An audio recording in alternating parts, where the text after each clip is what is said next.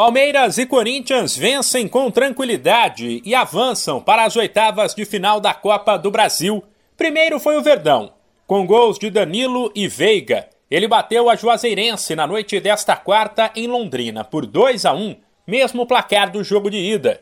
Diante de um adversário mais fraco, o Palmeiras ainda assim atuou com força máxima e deixou claro que a Copa do Brasil é prioridade, exceto pelo começo do segundo tempo quando a Juazeirense, que perdia por 1 a 0, se soltou mais e chegou ao gol, o Verdão teve domínio total da partida e criou várias chances para marcar e até golear.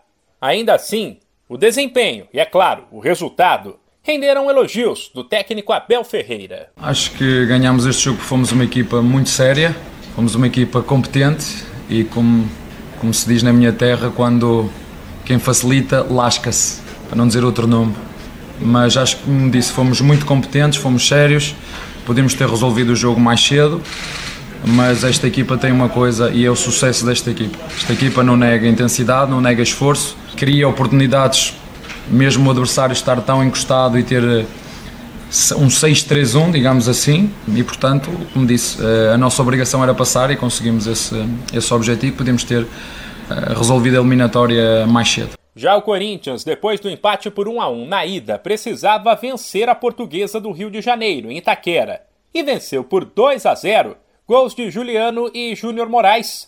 Foi um jogo absolutamente tranquilo. O Timão pressionou desde o início, assumiu o controle da partida logo de cara e praticamente não foi ameaçado.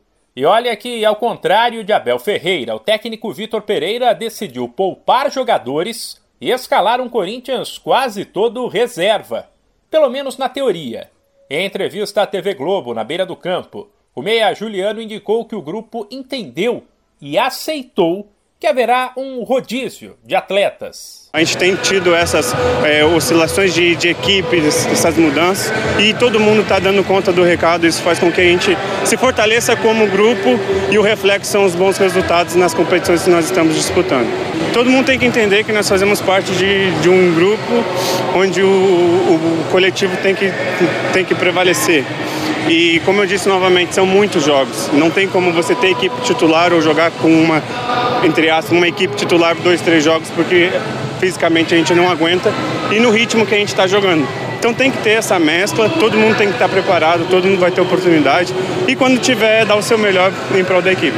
Os confrontos das oitavas da Copa do Brasil serão definidos em um sorteio. De São Paulo, Humberto Ferretti.